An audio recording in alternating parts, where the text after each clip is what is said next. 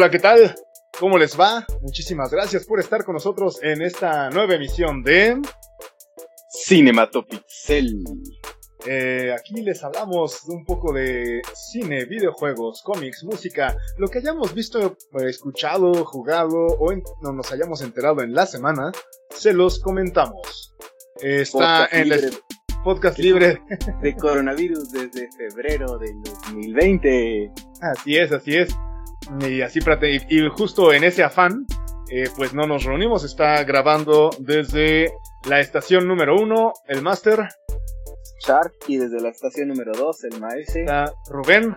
Eh, con mucho gusto para todos ustedes. Muchas gracias por escucharnos. Master, ¿qué tal? ¿Qué tal la semana? ¿Cómo te ha ido?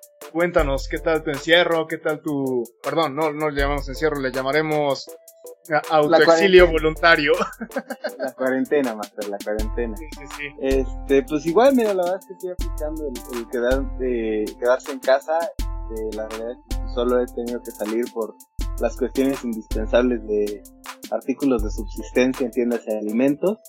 Este, pues haciendo home office y aprovechando para ver películas que tenía por ahí pendientes desde hace tiempo, para eh, terminar algunos juegos que tenía también igual, este, alguna que otra serie por ahí, este, fuera de eso, pues todo, todo, todo muy tranquilo, más, haciendo un poco de ejercicio en casa. ¿Tú qué tal?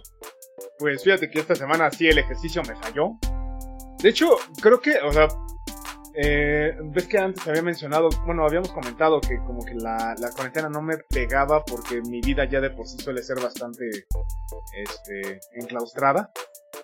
Pero no sé si sea por eso o, o, vaya, lo que sí noté fue esta semana reducción de ejercicio y aumento de fumar, güey.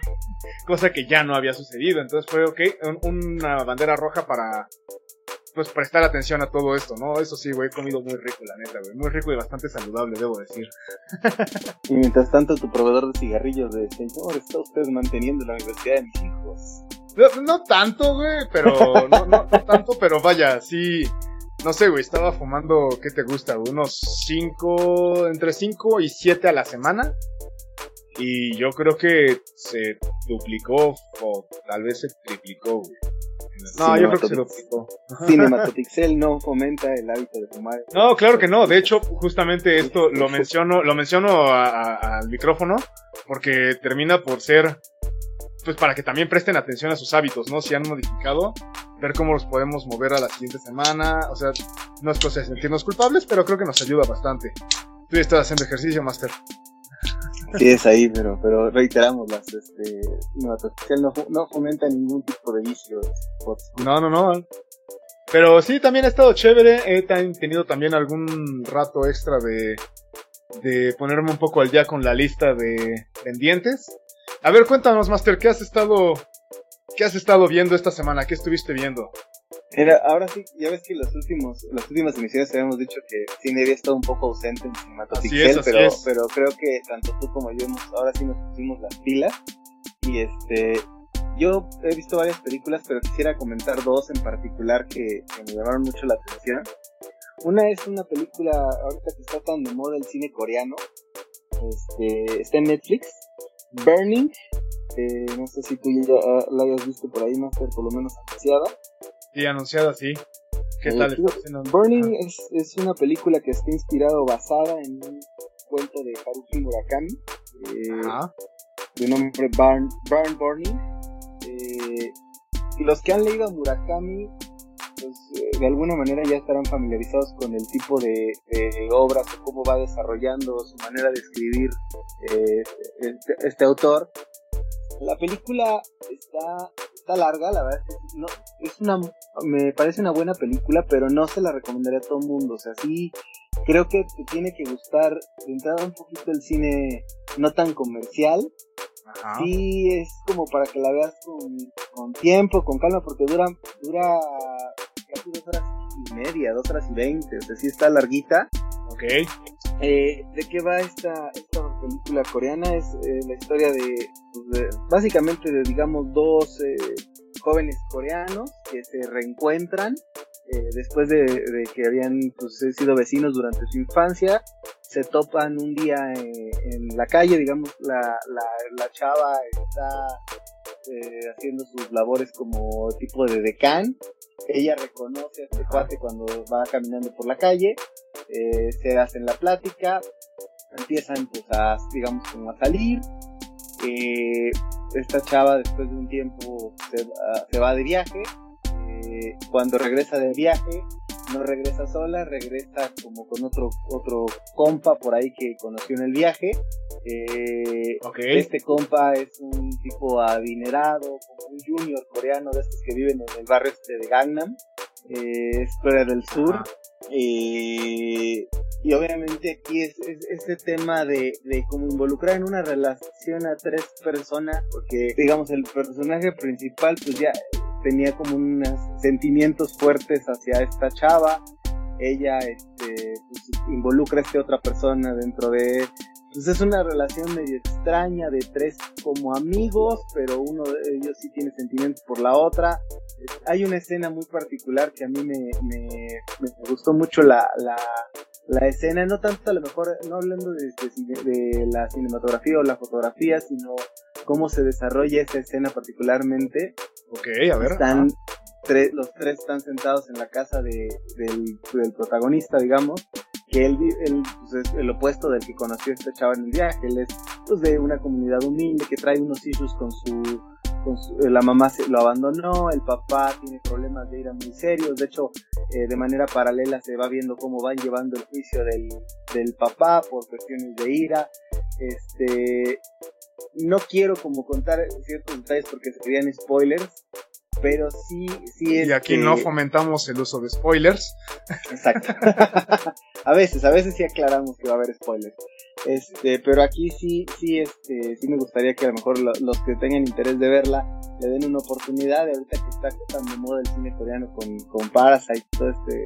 Digo, digo, después voy a dar mi punto de vista de este tema, pero este, volviendo a la película y ya para no tampoco contar más, obviamente de pronto la trama tiene un, un, giro por ahí medio muy muy del estilo de Murakami este, claro y el y obviamente hacia allá el desenlace de la película obviamente también es muy del estilo de, de Murakami no entonces no quisiera como contar eh, insisto spoilers sí, sí hay como el título lo van a entender. Si le ponen atención, creo que como a la mitad de la película, después justamente de esa escena que, te acabo, que les acabo de describir, que están ellos como en el pórtico de la granja donde vive este vato, que están como platicando, fumándose pues, ciertas eh, cosillas. este, ah, ok. Eh, y, en, y en ese diálogo que tienen los dos personajes masculinos, justamente de ahí creo que pueden entender un poco el título de la película, es lo único que voy a decir, para no Ok, hasta ahí, hasta ahí, sí, sí, sí. Exactamente, este, sí es justamente se es el retrato de contrastes de una clase social y otra, cómo, cómo vive uno, cómo vive el otro, cómo analizan una la misma situación desde cada una de sus perspectivas. Este, y yo insisto, o sea, si han leído libros de Murakami, creo que van a tener muy claro, pues a lo mejor cómo se va llevando. Los que no, pues la pueden encontrar un poco confusa, un poco enredada. La película, insisto, a mí me parece bastante buena ahorita eh, una, una buena propuesta. El director es Lee Chang-dong. ok este, digo, para y también fomentar un poquito que no es el cine tan comercial y, cosas buenas que de pronto están en, las plataformas de streaming, ¿no? Entonces, este, insisto, yo el cine coreano eh, creo que yo lo conocí a través de la trilogía de la venganza. Es una joya. exacto, si tienen la oportunidad también, digo, mi favorita sin duda es Old Boy y Lady Vengeance. Eh, yo creo que son las dos más. Es que las tres son muy buenas, pero pero creo que sí, también yo me iría por esas dos como mis favoritas. Tal vez, híjole, yo sí estoy, creo que voy por Lady Vengeance, pero... Ok. pero exacto, lo que hemos visto un poquito de cine y, o los que recién lo conocieron con Parasite o le dieron esa oportunidad, esta película puede que, les parezca interesante la propuesta. El claro. está en Netflix sí está larga, entonces sí, este, pues por ese lado, ¿no? Y, y la otra película que, también eh, que vi por ahí, a lo mejor esta igual también es como... espera, espera, antes, antes de ello, antes de ello. ¿Calificación para esa película? Híjole, no, no, no quisiera evaluarla, pero si, si hacemos una escala de del 1 al 5 de Cinematopixel. o del 1 al 10, del 1 al 10, del 1 al 10, como para, para manejarnos como en IMDB. La escala de. No, este, en, una escala de, del 1 al 10 de Cinematopixel, yo te diría que tiene un 8.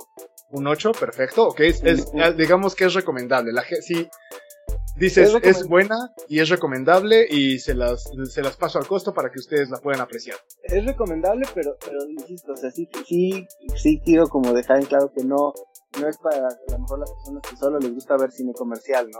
claro, ok. Eh, ir un poquito más allá, que les guste ver otro tipo de cine. Y la otra película, a mí me gustó mucho, la había querido este, topar y afortunadamente está en uno de los, canales premium de, televisión de paga.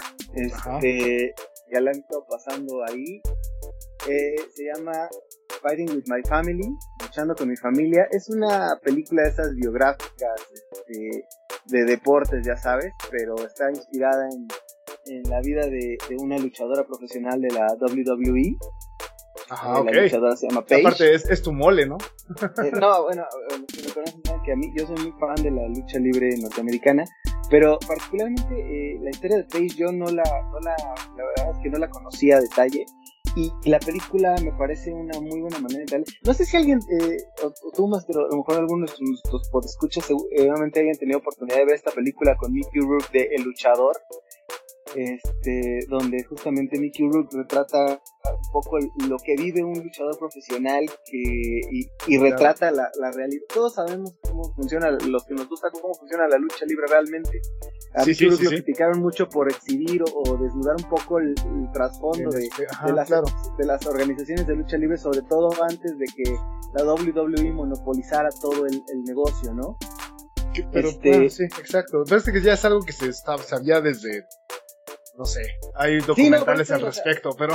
Exacto, pero, la, película es muy buena, por cierto, también esa, esa dejamos ahí también la recomendación del luchador, pero esta película de Luchando con mi familia, la verdad, este, la actuación, en este caso el papel principal está Florence Pugh, este, lo hace muy bien, eh, particularmente, yo, yo tenía mis dudas porque Paige es muy alta y Florence Pugh no es tan alta en el aspecto de la caracterización, pero la realidad es que lo hace muy bien. ¿Y cómo van?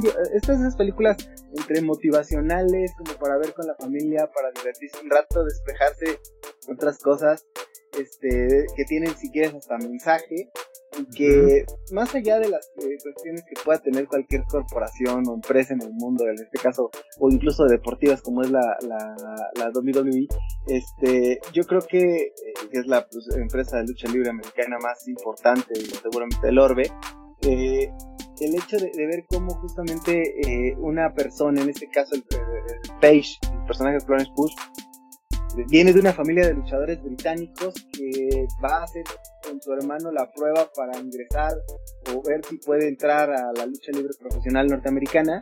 Eh, el hermano es, pues obviamente le lleva bastante ventaja, sin embargo, después de los trials, la que se termina quedando es Space, ¿no?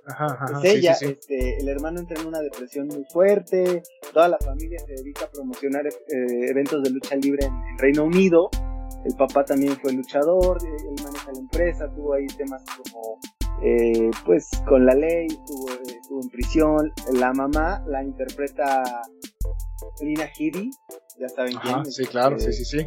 La reina. Eh, me parece exactamente que también me parece que dentro de los pocos espacios que tiene lo hace muy bien. Porque bueno, yo, yo, yo, yo, diría es que dice, yo dije ahorita la reina, ¿no? Pero es que tenemos dos reinas ahí. O sea, la reina en Game of Thrones y yo le estaba pensando en la reina Gorgos. de 300. exactamente, pero digo, Lina Headey pues, es garantía. Este, lo hace bien.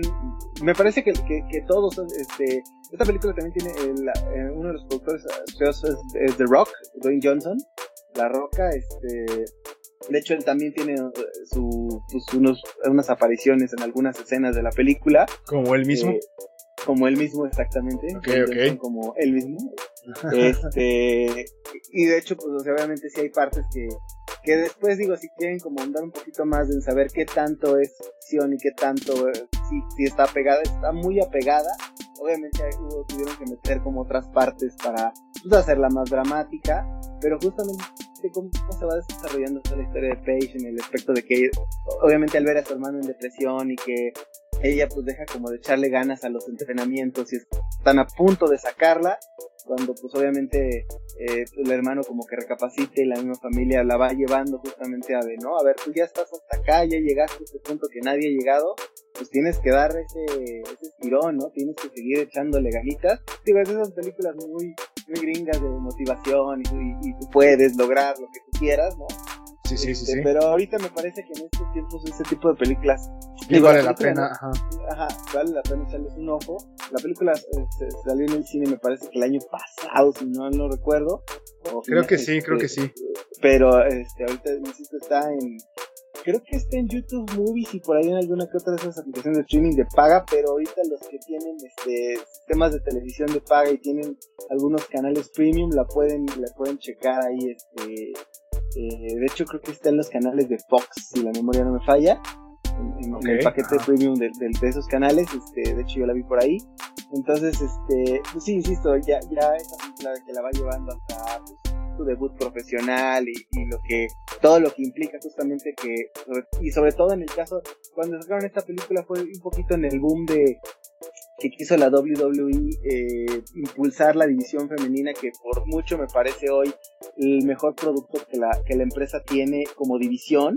Me parece que la división femenina es la que les ha levantado el changarro porque honestamente la división varonil está por la calle de la tristeza.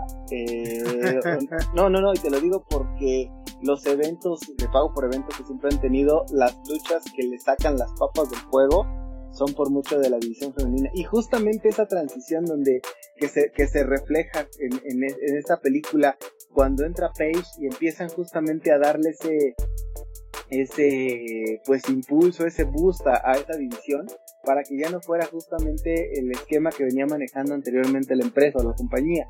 Porque anteriormente pues las luchadoras de, de, sobre todo americanas, pues no eran tanto luchadoras, sino pues eran atletas, actrices, atletas, como actrices, o un rol distinto. Y hoy en día tienen un papel fundamental ya como deportistas, como atletas de altísimo rendimiento, que tienen un performance notable. Y este, digo, voy a, esto no es spoiler porque no sale en la película, pero lo voy a comentar de todas maneras. Eh, Paige se tuvo que retirar muy joven. Eh, la, la, carrera de Paige, o sea, realmente así como empezó y lo van a ver en la película, eh, terminó muy fugazmente por un tema de ahí, de una lesión por ahí muy complicada. Ella tuvo que retirarse ya definitivamente, pues salvo que en algún punto de, su trayectoria algún médico le autorice a volver a luchar, ella no puede. Continúa colaborando con la, con la empresa, eh, con otros roles distintos. Este, insisto, la verdad, Florence a mí me ha sorprendido en los, en los papeles que le he visto últimamente. Eh, creo que creo que lo hace bastante bien. Es una actriz ah. muy versátil. Y aquí, insisto, creo que cada quien se mete en su papel. Es una película, insisto, de esas este, pues, motivacionales para pasar el rato. Este, básicamente, esta pues yo le daría, por fanatismo, le voy a dar un 9. ¿Un 9? Eh, ok, ok, eh, sí estamos... Pero, pero, insisto, aquí a lo mejor estoy siendo muy, muy subjetivo porque aparte, insisto, la, eh, la, la, lucha libre, sobre todo la, a mí me gusta la lucha libre, sobre todo la americana, entonces, este, pues sí también, insisto, y, también si le pueden echar o quieren echar un ojito a luchador con Mickey Rourke, también digo, es más viejita esa, pero vale la pena ahí también, eh, aprovechando el contexto Okay. es, lo que tengo yo de cine esta semana. ¿Tú qué, nos traes más? ¿Y, en series, en series de una vez? ¿O quieres que ya me aviente el cine de una vez y cerramos con el cine y nos vamos con las series? ¿Cómo no? No, síguete, con el cine y luego nos vamos con las series. Va, va, va. Pues en cine esta semana yo me fui por dos cosas bastante rosas, llamémosle. me aventé, fíjate, eh, dos películas pues ya de hace, de punto unos cinco años más o menos cada una son. Eh, se llama This Is Where I Leave You. Del 2014. Es una peliculilla. Eh, bastante cotorra, güey. Con Jason Bateman. Eh, la neta es que yo la empecé a ver porque dije: Mira, en la foto sale Tina Fey y Adam Driver. Órale, se ve interesante, ¿no? Y me puse a, así como de, vamos a darle una oportunidad. A ver, sé, que nada más va a ser como para entretenerme y pasar el rato, ¿no? Y la verdad es que termina por, si bien es una película cliché de enredos familiares, pondré ese como la, la temática que maneja, ¿no? Este, enredos familiares. Y creo que logra bastante bien meterse, digo, estaba viendo justamente si Tina Fey solo participa como actriz aquí o también es algún tipo de guionista. Ves que a esa mujer le encanta meterse en los guiones también de... Y no, creo, creo que no. Es dirigida por Sean Levy. Y no, mira, no, no, son, son Jonathan Trooper. Es Jonathan Trooper el, el guionista. Pero bueno, pues, tiene como, sin perder cierta comedia, que también es un humor muy um, de pena. O sea, ya, sí, es que yo sí lo conozco, ¿no? Como humor de pena ajena. O sea, tú estás viendo la película y dices, ya, güey, por favor, este cabrón le va a pasar. Ah, no sé, güey, como The Fuckers, ¿no? eh, como es humor. Ah, sí, sí, pero, pero es como de. Eh, o sea, que termina por. El personaje te da pena, güey.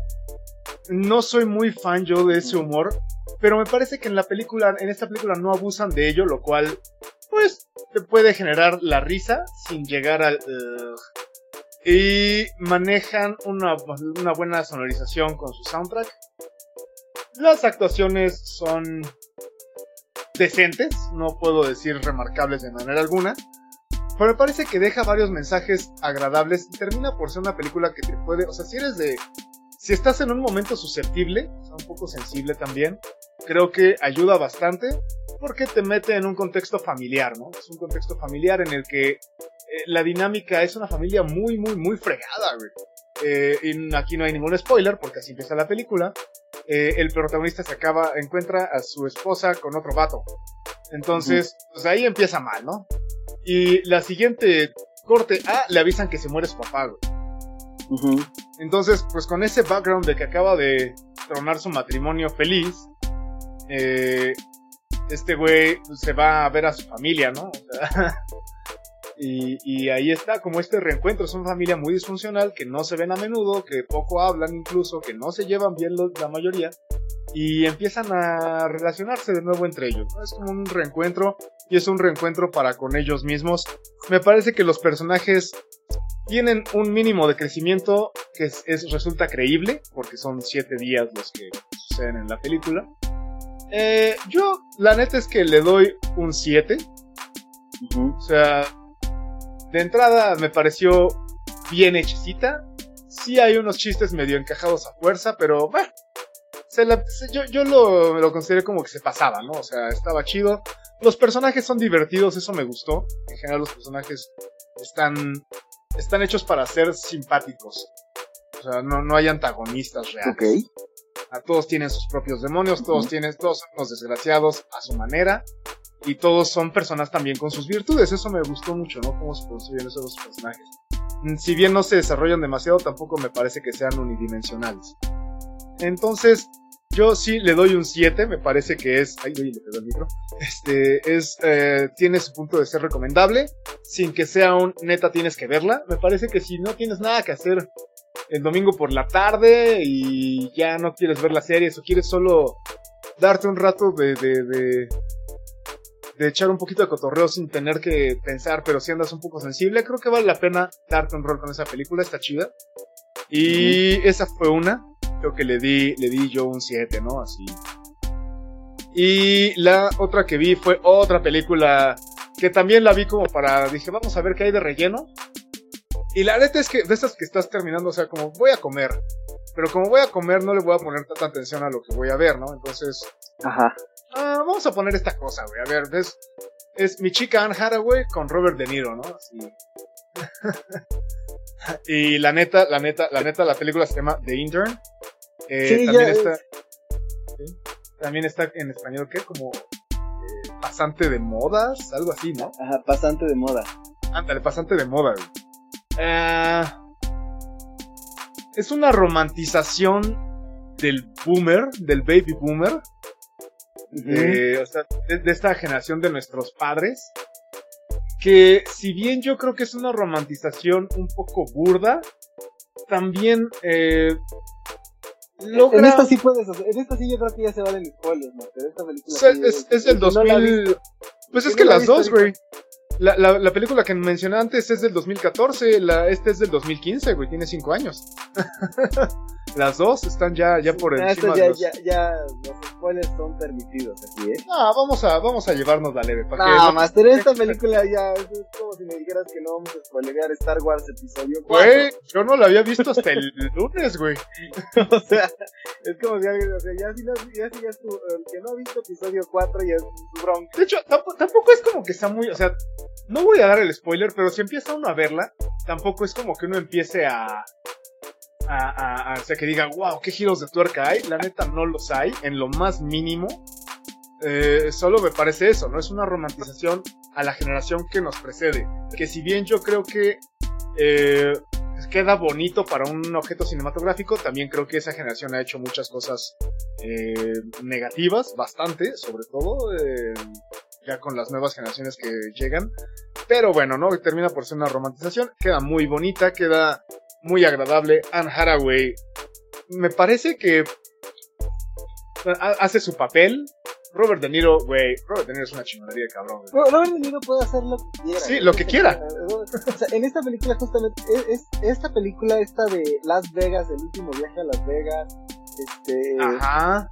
En Analízame y Analízate, o sea, justamente creo que lo hace ya nada más por divertirse.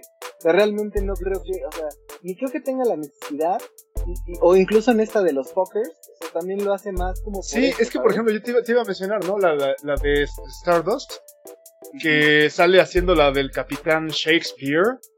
Y, y, era genial, ¿no? Porque tiene como, es, es, como todo rudo, todo macho, y de repente le jotea durísimo.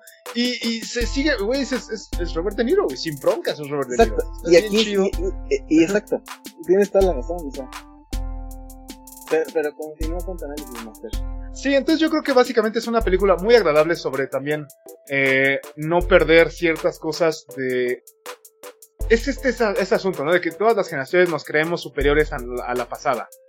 Y también yo creo que quien ha vivido solo se da cuenta de que, o quien ya es padre, también se va dando cuenta de que no todo es ir en contra de la generación pasada, ¿no? Es como en la adolescencia, es, es que mis padres no me entienden y los odio. Y ya cuando creces dices, ok, o sea, tal vez no lo hizo tan bien, pero entiendo su punto, ¿no? O sea, y hay cosas que incluso dices, neta, ahora sí le creo, ¿no? Ahora sí, perfecto, me estoy convirtiendo totalmente en él, o en mi padre, o en mi madre, ¿no? Entonces creo que es un poco de eso, de rescatar y de no echar en saco roto las enseñanzas de una generación previa. Me parece muy agradable el, mensaje y cómo se llevan los personajes. También un, un viudo que al regresar como al al mundo al mundo laboral. mundo laboral pues vuelve a encontrar incluso a otra persona no una persona también que me parece como muy muy rápido no es como de güey la morra se lo ligó en friega o sea pero, ok está bien. Ajá, está chido está chévere. Y el final me dejó algo preciosísimo aquí no lo voy a decir eso sí no lo voy a decir lo comento contigo después. Y si eh, si gustan dejarnos en algún comentario comentarios sobre si ven el final eh, lo que les llevó a lo, que les llevó a pensar. A mí me dejó una un par de reflexiones bien agradables eh, sobre eh, justo cómo se desarrolla el, el punto el último punto ya digamos el colofón del, de la película. Me pareció una maravilla o sea, no, sé, no sé si te refieres digo no lo voy a decir pero al, conflicto paralelo de que vive Anne Hathaway, de su personaje. No, no, no, no, no, no, no, no, no, me refiero a la última escena de la película. O sea, la, última toma. Estamos estoy de acuerdo contigo en que justamente el tema toral de la película es justamente el cómo se, cómo se ve y justamente eh, hecho como comedia el hecho de una persona, como bien comentaste tú, eh, ya, ya retirado, ya de cierta edad, que regresa a un entorno laboral ya muy, muy moderno, de una empresa completamente automatizada en un contexto que él no está familiarizado y de manera paralela se construye justamente el del personaje de Anne Hathaway en cuanto a su situación familiar, en el sentido de, lo que ella tiene que de alguna manera ha ido dejando. Pues es como el sacrificio, el sacrificio de dedicarse, al sueño. a su empresa. claro, por, hacer crecer su empresa, por hacer crecer su negocio y el conflicto que paralelo que va desarrollando justamente su personaje, que obviamente también le pone y, y lo cierran, lo cierran muy chévere también. Le dan un final muy rosa muy rosa, Sin embargo, con todo y lo rosa, eh, más o menos, o sea, sí se la creo a esos personajes. Sí, sí, sí, sí. O sea, no, no, no, para los personajes, o sea, sí, en la vida resulta muy rosa, pero para esos personajes, eh, dices, yo no, sé si en, la creo. Yo, no sé si en un contexto, o sea, en un contexto real, cómo reaccionaría una persona en esas circunstancias. Exacto. No lo sé, ah. cada quien yo creo que lo tomaría diferente. Aquí me queda claro que la película busca justamente cerrar de una forma más bonita. Exacto, exacto, y deja, deja abierto este modo de esperanza. No es una película cínica, no es una película oscura, para nada, en lo más mínimo. Si alguien busca encontrar algo de Bukowski, ahí no lo va a encontrar para nada. Eh, a, lo que voy es a que no, no, no. El, el, en la última toma de la película es, me parece que es una rima estupenda con el inicio. Y que me deja un par de mensajes y agradables, ¿no? También. El, así, lo, lo exactamente lo último de la película. Así antes de que pasen los créditos, me parece una belleza. Me parece poético. Yo creo que es lo que más rescato de esta película. Ah. Y yo, la neta, eh, pensaba en darle un 6. O sea, como de, no perdí el tiempo, me gustó. Pero la neta es que cuando estaba pensando eso dije, le di un aplauso y dije, ok. Sí, creo que le va, creo que le va el 7. Creo que le va el 7 bastante bien. Es una película que creo que se las recomiendo para verla en un mood también de muy tranquilo. No vamos a, no vamos a pensar en exceso, pero sí hay reflexiones bonitas. Esa es la palabra, bonitas. al, al respecto de uno mismo, ¿no? Es como de... Hay una que me gusta muchísimo y que sí me gustaría mencionar, que es que mencionan Haraway en algún punto, ¿no? Está como con los otros pasantes y Robert De Niro y les dice, es que en qué momento los adultos o los hombres ya le, seguimos diciendo chicos. Y a, las, niñas, ¿no? Te mentiría si dijera que, o sea, tengo, recuerdo la película, recuerdo la... No, no, no, desde luego, yo, lo, tengo fresco porque lo acabo de ver, güey. Exacto, por el tiempo que tiene de la, de la vez que la vi y la pasan seguido en la televisión. La verdad es que también, estoy sincero, no es una película que yo revisite cada vez que la pasan no, no. como otra. Y, creo, y creo que no vale tanto la pena. Ajá, sí, darle, darle muchas vueltas no vale mucho la pena. La ves una, tal vez en algún otro momento te estás tirando la flojera y te la encuentras en la tele y está el control lejos, no lo vas a, a sufrir, ¿no? Pero sí, yo, yo creo que no es una película. Por esto te decía, yo estuve tentado a darle el 6, porque no es algo que revisites como no sé, güey, o sea, muchas películas que yo sí me encanta darle rol de vez en vez y así como de, ah, la voy a poner otra vez porque sí me gustan. Bueno, no, no, no, no creo que lleguemos a eso, sin embargo, me parece una película muy, muy agradable de ver. Y, y esta frasecita me pareció una gran reflexión, ¿no? Es como de seguimos en esta, le voy a llamar neotenia social, de querer permanecer infantes toda la vida, que aparte es una de las cosas que yo he llevado a lo largo de mi vida, ¿no? Pero no como una manera de, eludir responsabilidades, sino de permitirme seguir siendo estúpido. ok. Pero bueno, esas son las dos películas que vi esta semana. Eh, cuéntanos tú al respecto de series. ¿Qué ha habido, Master? ¿Qué más he visto? Mira, la verdad es que sí he visto, tengo varias cosillas, este, digo, ya nada más para cerrar el eso, ya no lo voy a reseñar, lo dejaremos para otro momento. Este, ayer me aventé, de hecho, las dos películas más recientes de Jordan Peele. Este, ok. Eh, ¿Cómo se llama esta? Oz y la de... Ay, la, ¿Cómo se llama la primera? Este, Huye. Ah, ok, ya sé cuál, ajá. Este, sí, eh, digo, es que esto lo dejamos para la siguiente emisión. Para Igual me gustaría dejar, me, me, gustaría dejar para la siguiente emisión Igual no reseñamos, pero dejamos como para ahí a ver si. Yo, em, antes de empezar a grabar, este, estaba empezando a ver eh, una película que se llama LA Originals, que es un documental que está en Netflix sobre, Esteban Oriol y Mr. Cartoon, que son como esos iconos gráficos de la cultura chicana eh, de Los Ángeles. Y pues ya, estos yo creo que son las reseñas para la siguiente. Me late, me late que tengas esas dos pelis también, está chido, ahí esperaremos la, la reseña. Este, pues más que reseña, a lo mejor son comentarios aparte, pero sí los dejamos para otro momento. De series, yo sé que dije que ya no iba a ver anime, pero no puedo evitarlo, es mi naturaleza. este, y sucumbí aparte, o sea, terminé viendo Beastars. Ok. Este, con, con, los calores, no sé si a ustedes les ha tocado este, esos calores que están haciendo en la, en la tarde-noche en, en, la Ciudad de México y en el establo de México. Este, híjole, es terrible. Entonces el insomnio me pegó y terminé viendo terminé viendo vistas en este, eh, también fue por varias recomendaciones de gente que yo sigo, saludos a Sopa de Murloc. Este, mira, yo recomiendo Vistars ampliamente a la gente que le gusta el anime. Nada más tienen que aguantar el primer capítulo, porque el primer capítulo es muy desafortunado y no te atrapa. Si, si, la, si, si te sigues con el segundo, empiezas, empieza la serie a generar interés. Este, la verdad es que yo no, no concuerdo mucho con el anime tipo de furro. O sea, los animales. sí, o sea, la, la, verdad, o sea, los animales caracterizados como personas, ya sabes. Esa parte es difícil, pero me parece que lo, lo hace bastante bien. Yo no he tenido la oportunidad de ver el manga.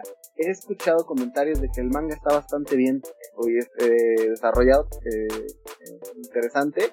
Eh, ¿De qué va esta serie? Es, obviamente son varios animales como si fueran personas que están estudiando pues tipo universidad, más bien como preparatoria y obviamente con el concepto de, que es una preparatoria japonesa, pero sí este cada personaje tiene conflictos psicológicos medio fuertes por ahí. He escuchado en otro podcast, este, lo voy a, lo voy a citar, el podcast de viejos payasos. Ok, este, sí. Eh, por ahí eh, hacen un símil de que, que Vistas eh, es como la parte de ver eh, a los veganos en los restaurantes de la colonia Roma. ¿A qué voy? ¿A qué voy con eso y sin ofender a nadie? Porque consisten carnívoros con herbívoros. Entonces, Ajá. obviamente, tienen que, tienen que, que, que, que obviamente van a la cafetería y hay un menú para carnívoros y un menú para herbívoros. Obviamente está prohibido que el carni los carnívoros no comen carne, comen como, como sustitutos. Por eso decía que los veganos de la Roma sí que le dan así como un omelette de huevos, sabrá Dios de dónde, con, o sea, su cantidad de proteína, mientras a, a, a, los herbívoros les dan, ya sabes, su plato Ajá, así ajá. completamente Sí, sí, sí. vegano. Este, pero obviamente el parte de, o el interesante se va dando en el conflicto de los de que hay cierto grupo de carnívoros que pues realmente si quieren volver a comer carne, ¿no? Y el comer carne, ¿qué implicaría? Pues comerse a otro miembro de la sociedad. Claro, me, me, me recuerda mucho como Zootopia también. güey. Sí, yo, yo sé que mucha gente va a hacer el, el símil con su topia. Claro, ajá. Es, es, es, es bien, bien eh, delgada la línea entre una y otra. O sea, su topia diría que es la versión light. ¿no? Ok. Si lo quieres ver así. Y Beastars es la versión hardcore. Porque, eh, ojo, Beastars, eso sí no es para menores de edad, ¿eh? O sea, sí, Ok, toma- sí. sí toca temáticas muy heavy y tiene escenas de gore bastante heavy también. Entonces, sí, sí, este, justamente también esa parte de las relaciones, digamos, interraciales entre carnívoros y herbívoros, si se pueden dar, si no se pueden dar, todo esa, todo ese desarrollo de los personajes, particularmente de los, digamos, tres principales, Ajá. realmente yo los dividiré a dos. Eh, uno es un lobo que, que me parece también bastante genérico y por momentos llega a ser desesperante, pero es parte de la personalidad del personaje ser así. Eh. El lobo Legoshi y la coneja Haru. Ok, sí, Híjole, sí, sí. el- la personalidad de Haru, sí, sí habrá quien, quien pudiera criticar a lo mejor el enfoque que le dan a, a Haru. No, no, lo, no lo voy a decir, cada quien lo juzgue como quiera. Y Legushi, que pues, obviamente es como el aletargado, pero que en el fondo es un lobo que tiene muchas eh, aptitudes. Y pues sí es un tema, no, insisto, también si lo quieres ver entre relación Romeo y Julieta. Yo sé que, insisto, van a, el símil va a ser su topia de, ah, pues es que también la policía es la conejita y el zorro, o sea, pero pues ellos dos no tienen como un idilio romántico, pero nada más que existe esa tensión sexual, pero no pasa nada, ya sabes Ajá, sí, sí, a sí. eh, diferencia de lo que sí pasa en vistas. Ok. Entonces, también, por ejemplo, de pronto llega un, un capítulo más avanzado donde van a un barrio donde justamente es como el barrio, digamos, ¿cómo denominarlo? El- la zona, pues como restringida, un barrio más donde el mercado negro, por así denominarlo, Ok, donde ajá. sí se comercializa la carne para que la coman los carnívoros, que es manejado por una mafia eh, de leones, no sé por qué agarraron a los leones, pero bueno, son, los son los mafiosos, este, que pues, de alguna manera pretenden seguir con el consumo de carne animal. Entonces, este, sí, sí, sí, por ahí van, van saliendo otros personajes incidentales. Insisto, en muchas especies hay jirafas, cebras, ovejas, gallinas. Lo de las gallinas está graciosísimo el, el, la caracterización que les hacen el capítulo de, de, las gallinas, el, concepto de las gallinas sí ponen huevos y esos huevos sí se consumen por la comunidad. Pero justamente el, hecho de ver cómo la gallina, o sea, cuando lo vean, van a entender, o sea, sí es muy gracioso y muy cómico. O sea, que las gallinas se cuiden haciendo, son super fitness para que sus huevos tengan mejor calidad. O sea, sí tienen que, o sea, insisto, es, es como esa parte de, de humanizar. Yo sé que mucha gente no comparte eso de humanizar a los animales, pero sí, sí, o sea, está muy bien llevado y de hecho este, ya se anunció una segunda temporada. Este, la verdad es que, insisto, yo, yo estaba muy renuente a verla, no me, insisto, no, no congenio mucho con el anime de furros, pero la verdad es que sí, sí, este, fue una muy grata sorpresa. La neta creo que es la que más me, la que mejor me has vendido de estas últimas emisiones. Mira, la, insisto, es, que en gusto, pero la verdad es que sí, este, esta fue la que menos, o sea, yo no, no dado un peso por, por Vistar, eh, y, la, y honestamente sí, sí me llevé una, una muy grata sorpresa. La recomiendo ampliamente a los que les gusta el anime. A los que tengan niños, eso sí no es para niños, eso sí, definitivamente. sí, sí, sí, no, es utop, no es utopia, eso sí, o sea, o sea, el tema se parece. Se, medio parece, pero no es. pero, pero exacto, insisto, Utopia es para niños. Eh, Beastars es un tema muy, muy hardcore, ya con situaciones mucho más, más adultas y otro tipo de problemáticas, pero la verdad es que sí, sí vale la pena darle, darle un, ojito. Este, pues es lo que todavía digo, las otras, pues digo, ya, ya sacamos oportunidad. Digo, para todo el gusto, ¿no? Los que les gusta el anime de de peleas, tipo RPG, este, de drama, etcétera, etcétera, ¿no? Y, digo, y de series ahorita la que, esta me la he llevado a cuentagotas porque sí se me hace medio, ay, super rosa ñoña, pero ya me enganchó y ahí estoy también ahí de, en, en, el lado, en, el contexto del lado sensible de las personas. Este, eh, este, está en, Prime Video, es Hirodoku de World in Colors. Eh, okay. También esta voy como en el capítulo 5, la verdad es que todavía no, no, este, ahí me la voy a reservar para cuando la termine la reserva, he estado viendo. Okay, Pero esa sí me la he llevado como de un capítulo cada tres días, eh, porque aparte, Vistar sí está doblada al español latino y está bastante bien hecho. Ah, eh, entonces eso facilita un poquito porque digo yo sé que hay muchos que sí les gusta ver el anime en japonés con subtitulado pero hay muchas personas a las que ya pierden el interés porque además es, es, un poco también lo que pasa por ejemplo con, con Bernie. O si la ven en coreano pues tienes que estar poniendo atención al, a los subtítulos. Y eso pues implica que tienes que ponerle el doble de atención a una película. Ok sí sí sí este, porque no es lo mismo a lo mejor cuando ya estás familiarizado sobre todo aquí pues se habla mucho el inglés mucha gente que domina el francés pues es más fácil pero cuando no Sí, cuando no tienes que estar más... Eh, más, atento. Ajá, más atento, esa es la palabra. Y, digo, ya a lo mejor para cerrar también, es, esta sí, creo que sí, a lo mejor por la violencia tal vez, no sé, eh, he estado también, ya estoy por terminar, ah, eh, está en Netflix, Cells at Work. Ah, ya, sí, sí, sí. híjole, ahorita estamos, me parece una gran serie para enseñarle a los niños el cuerpo humano. O sea, me parece que ahí los japoneses son unos genios. sí, se, se, rifaron, la neta, sí. La mejor forma de, explicar cómo funciona el cuerpo humano desde un enfoque a estilo Dragon Ball Zesco, o sea, me parece maravilloso. Las, o sea, a lo mejor lo que sí pueden hacer, si de plano no, no le cuadran al japonés, pónganle en inglés con subtítulos en español. Ok, va, va. Si pierde un poquito entre el doblaje en inglés respecto de la, la, versión original en japonés. O sea, me parece que sí hay cosas que se pierden, digo.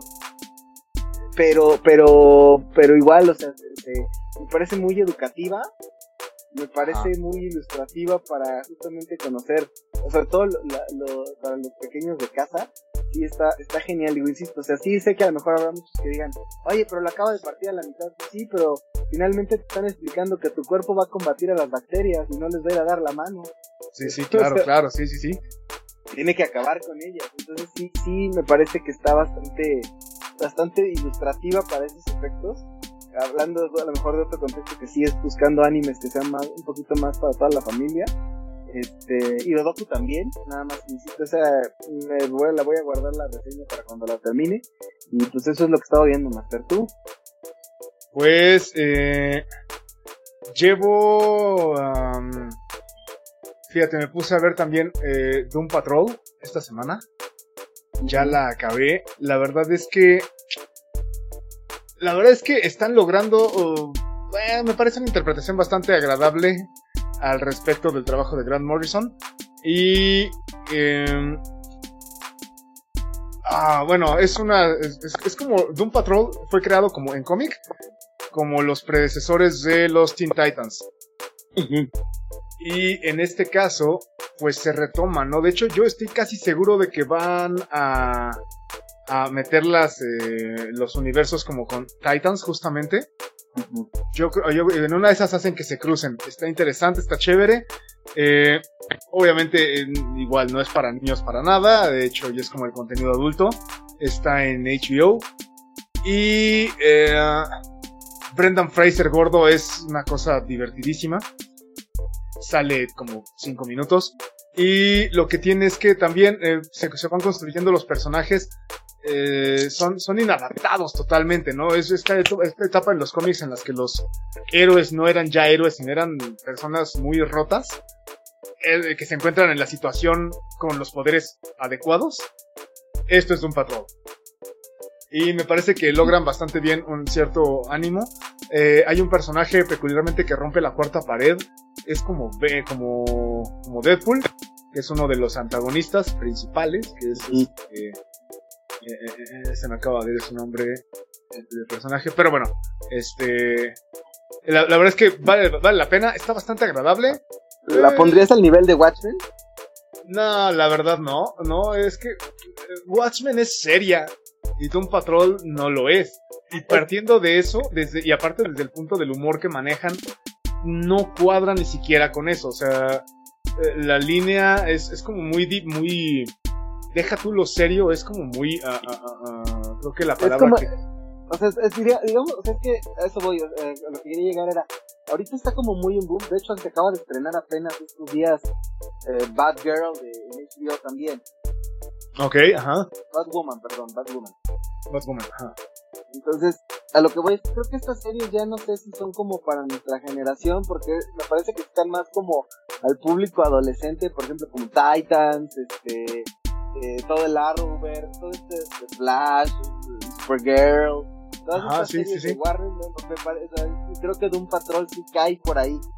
Yo creo que cae ahí, pero pues yo la disfruté bastante, no puedo decir algo como no necesitaba contenido más adulto porque yo ya soy adulto. No, la verdad es que no, no, ¿eh? no, no, no, no, no, es que a eso iba, ¿no? O sea, no, me, me, me gustó muchísimo, la disfruté mucho definitivamente no la voy a, ni siquiera creo que la podría poner a competir contra Watchmen, porque Watchmen justamente es un contenido muy profundo.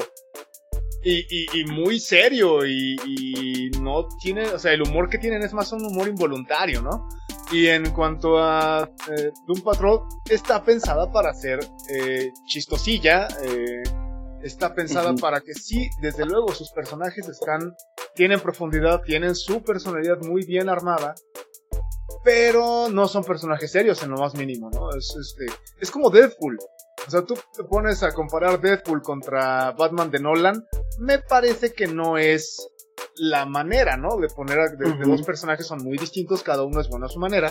Desde luego cada uno va, puede ir o no al mismo grupo de, al mismo nicho de personas, pero eh, no en la misma idea. Y creo que sí sería una analogía, ¿no? O sea, eh, comparar como, no sé, a eh, Deadpool contra. Ajá, sí. Pero, justo también lo que acabas de decir es bien interesante, porque yo te diría que aquí es. Las Batman de Nolan son películas que puedes revisitar muchas veces. Ajá. Deadpool me parece que es una película. A mí me causó gracia la primer Deadpool, la, la vez que la vi en el cine, y no la he vuelto a ver. La segunda la vi en la tele porque me la topé, híjole, y no la volvería a ver. ¿Me explicó? La segunda, sí, sí, comprendo. Son más bien futiles. Y creo que eh, puede parecer lo mismo. Yo podría pensar lo mismo de esta serie. Doom Patrol eh, tiene muy buenas frases, muy, muy buenas, pero bastante efímera, ¿no? O sea, justo, no, no es algo que yo revisitaría. Pues igual si me la vuelvo a dar el antojo, como ahorita que me está, se me antojó volver a ver eh, Good Omens y la empecé otra vez, este, que ya les diré la reseña en otro momento, porque está, creo que no la habíamos reseñado aquí, pero este, la, verdad es que Good Omens sí la revisito y creo que Doom Patrol no es tanto para eso, ¿no? O sea, sí tiene un par de frases bien, bien, bien poderosas, pero hasta ahí. Sí, no, no, no, no llegamos a eso. Quiero ver también cómo está Swamp Thing. Y, ya para... Something ahí, esta sí a lo mejor sí cae en lo que te digo. Está como el, el, contexto de, de, si te gustaron estas series de Warner, de Flash, de Arrow, de Supergirl y todas estas, creo que es, es, como más el target de estas series. O sea, está, estás poniendo estas series, y digo, no, no, no es ningún reclamo, es, es realmente eh, una pregunta genuina. Estás diciendo que estas series son para la nueva, para la generación que está, digamos, abajo de nosotros, lo que, lo que es Smallville para nosotros. Híjole, yo nunca. O sea, sí, sí, sí, sí. Exacto, yo tampoco lo fui, pero era, era la telenovela de chavos, güey. Era, era Dawson's Creek con superpoderes, güey. Exacto, yo, o sea, nunca, nunca porque para empezar yo nunca he tengo un issue ahí de que con Superman, que no, o sea, la verdad es que no. Claro, pero la conociste, güey. O sea, la conociste y sabes de qué va y sabes, sabes cómo está, güey. Exacto, eso, es, a eso voy. Entonces, todas estas series de que DC ha prestado las licencias, me parece que, que, que las han matizado mucho y las han suavizado demasiado. Y con Swamping me parece que podrían haber hecho algo mucho mejor, un, un mejor producto. Digo, ya, si es eso, profundizaremos en otro. Sí, sí, deja, déjala veo, déjala veo. Ah, porque aparte ya se canceló. Es que es, es, lo que voy, o sea, también con Something pudieron haber hecho algo, algo mejor de lo que estaban haciendo, o de lo que hicieron ya. Entonces, pues llegamos con Alan Moore. Alan Moore es bien complicado también de pasar. El, el tema es, los superhéroes de DC son muy complicados, salvo Aquaman, que fue un trancazo. Ajá. O sea, en, la, la, última película con Jason Mamao. Jason Mamao. Este, me parece que, que el resto de los, o sea, quitando a Batman, o sea, después del Superman de, Christopher Reeves, o sea, la, la realidad es que Superman no existe en el cine, ¿eh? No, Superman ha sido bastante sope. De hecho, hasta con Christopher Reeves, a mí no me gusta, güey, las películas. Eh, digo, a mí, a mí tampoco, bueno, a mí me gusta el personaje, pero yo sé que hay mucha gente que sí es fan de esas películas.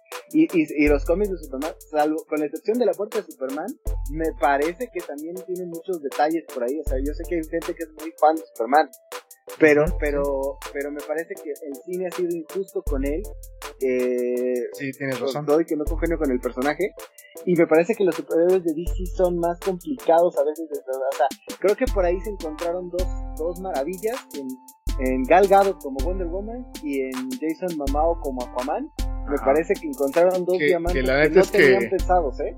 Aquaman me parece malísima, güey, como película. O sea, a me que, la, la producción. palomera. O sea, ok, ok. ¿Sabes qué? Creo que el mérito de Aquaman es, entretenida para ver en cine y es de esas películas que visualmente, sin ser espectacular y muy lejos de ser Avatar, me parece que, que si tú la ves en una pantalla 4K con un Blu-ray, me parece bastante rescatable eh, ciertas partes. Vaya, es que aquí el asunto, la, la, producción es muy buena, y eso no lo puedo negar. Pero no juzgo, o sea, es una parte nada más de la película. El resto de la película, neta, yo me la pasé. Bueno, también no la vi en el cine. Ya la vi este en una pantalla. Y eh, mira, la vi con un cuate que es un, yo, yo cuando voy, bueno, no al cine, pero cuando estoy viendo películas en así en la sala de la casa, soy mucho de parlotear. eh, sobre todo si estoy con alguien más, ¿no? Más desde ver películas solo yo hablo para mí mismo, ¿no? Y me voy dando mis anotaciones yo solito. Y eso para muchas personas les resulta muy molesto. Y lo entiendo y me tengo que controlar cuando estoy viendo una película con alguien más, ¿no? Eh, y la, vi con un amigo nuestro que este es, es, es muy cinéfilo. Y a él le choca, ¿no? Que yo hable. Entonces yo estaba como muy eh, clavado con... Yo, hacía mis anotaciones de, güey, esto está muy estúpido, güey, esto está muy estúpido, pero me quedaba callado hasta que él empezó a hacerlo, güey. Y para que ese vato empiece a hablar en una película, fue de... En serio, le está pasando mal, güey. O sea, no soy el único aquí que piensa que esto es una estupidez completa. La producción... yo, con, este compa, como bien dices, me ha tocado ver varios, me ha tocado ver en casa de otro amigo que tenemos en común también. porque ya ver que ellos tienen una relación familiar. Este. Sí. Eh, me ha tocado, o sea, no sé si ha sido por coincidencia, pero me ha tocado ver tres bodrios de terror con él. Ok, ok. Eh, de hecho, así en convivencia de, varias personas. Este, entonces, pues, ¿Lo, ¿lo ah, sugeriste tú? No, afortunadamente ninguno. Ah, ok, ok. afortunadamente yo no, no elegí ninguno. Uno lo eligió él, el otro lo eligió nuestro otro compa que tenemos en común, y otro lo eligió la esposa de otro de nuestro compa. Entonces, ok, ok. Hermana de este compa, ¿no? sí, sí, sí, sí, este, entonces, afortunadamente yo no lo elegí. Pero sí, sí me ha tocado ver tres Sí, entiendo, eh, sé a dónde vas y entiendo el punto a lo que te refieres. Pero sí. o sea, me parece, volviendo a ese punto, o sea, me parece que han desaprovechado esa parte. A diferencia del, del MCU, o sea, que, que, han sido la mayoría de trancazos de taquilla y exitosos en ventas, o sea, con DC sí ha sido un problema fuera de Batman, es muy difícil que, que, o sea, e insisto, se encontraron Aquaman te puede, más allá de criticar la película, estarás de acuerdo que como fenómeno mediático y comercial sí, claro, sí, sí, sí, funcionó bastante bien y, es innegable. Y, le va a seguir funcionando porque lo van a seguir agarrando de ahí. Y con Gal Gadot como Wonder Woman, no, bueno. la verdad es que, a diferencia, eh, Wonder Woman es una película que sí me gustó. sí disfruté bastante. No. yo, yo, estoy esperando la 2 con ansia, ¿no? Que va a salir a tiempo, porque dicen. Yo amé Wonder Woman, estoy esperando la 2 y cuantas películas, me parece que ella es la que medio rescata Batman de Superman, que es un bodrio, eh, la Liga de la, la Liga de la Inmundicia, porque no, no, no encuentro otra palabra para decir lo que hicieron con la Liga de la Justicia, este, pero, pero ahí tuvo que ver, volvemos a lo mismo, el, la caracterización de los personajes. O sea, Aquaman ya estaba Jason Momoa, Wonder Woman ya estaba Gal pero Batman como Ben Affleck, Superman, Henry fíjate que, fíjate que es que ahí llegamos a un punto, ¿no? Ben Affleck me parece un actor no despreciable en lo más mínimo. Y más bien, más bien yo creo que yo creo que ahí fue es un es un terrible error de guion y de dirección para hacer que el no es un mal actor, Affleck. O sea, el tema más bien es que creo que no, no, él no es, no puede, no puede hacer Batman. ¿Por qué no? Me parece que le queda grande. Yo creo que bien lo podría hacer sin problemas. O sea, sin broncas. Yo más bien creo que, es más, por ejemplo, no sé, eh, yo consideraba que a Christian Bale le quedaba grande y la verdad es que está bien dirigido, está muy bien adecuado y me parece que eh, resultaba lo mismo con Ben Affleck y por eso no he emitido juicio alguno para el de este hombre que brilla, ¿cómo se llama? Este... yo ahí tengo mucho terror de ver que van a Yo no, yo no, porque el tipo es un gran actor. Porque el tipo es un gran actor. Y siendo gran actor, creo que bien puede caracterizarlo de una manera buena. Ahora, yo con el caso de Batman de Affleck, el problema creo que es definitivamente el guion que es horrible y la dirección que es muy, muy, muy dejada, la verdad. Entonces yo más, que a Ben Affleck, yo le voy a que fue un terrible guion y un terrible, una terrible dirección que DC no sabe hacer películas. Están haciendo una gran, un gran trabajo con sus series el tema es, no, el ah, tema es Warner. Bueno, pero a fin de cuentas termina por ser DC Warner, ¿no? O sea, es. Sí, no, por Eso, pero DC, DC pone la licencia y te presta el personaje. Pero también a los asesores, güey. siempre, hay, siempre hay, un asesor de DC. Watchmen, en... Tienes Watchmen, HBO, que es DC. Ajá, sí, sí, y sí. está bien hecha.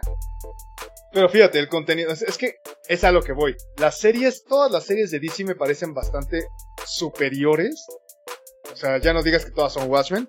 Pero justo llegamos a las que mencionaste de Warner, ¿no? Las de, Titans, este, eh, la, la, Arrowverse. Las series no son malas. Están hechas para un público y eso hace que sea un, un enfoque distinto. Ok, pero tienen su profundidad de personaje, construyen de cierta manera. No son malas. Me parece que es un buen trabajo para el público al que van.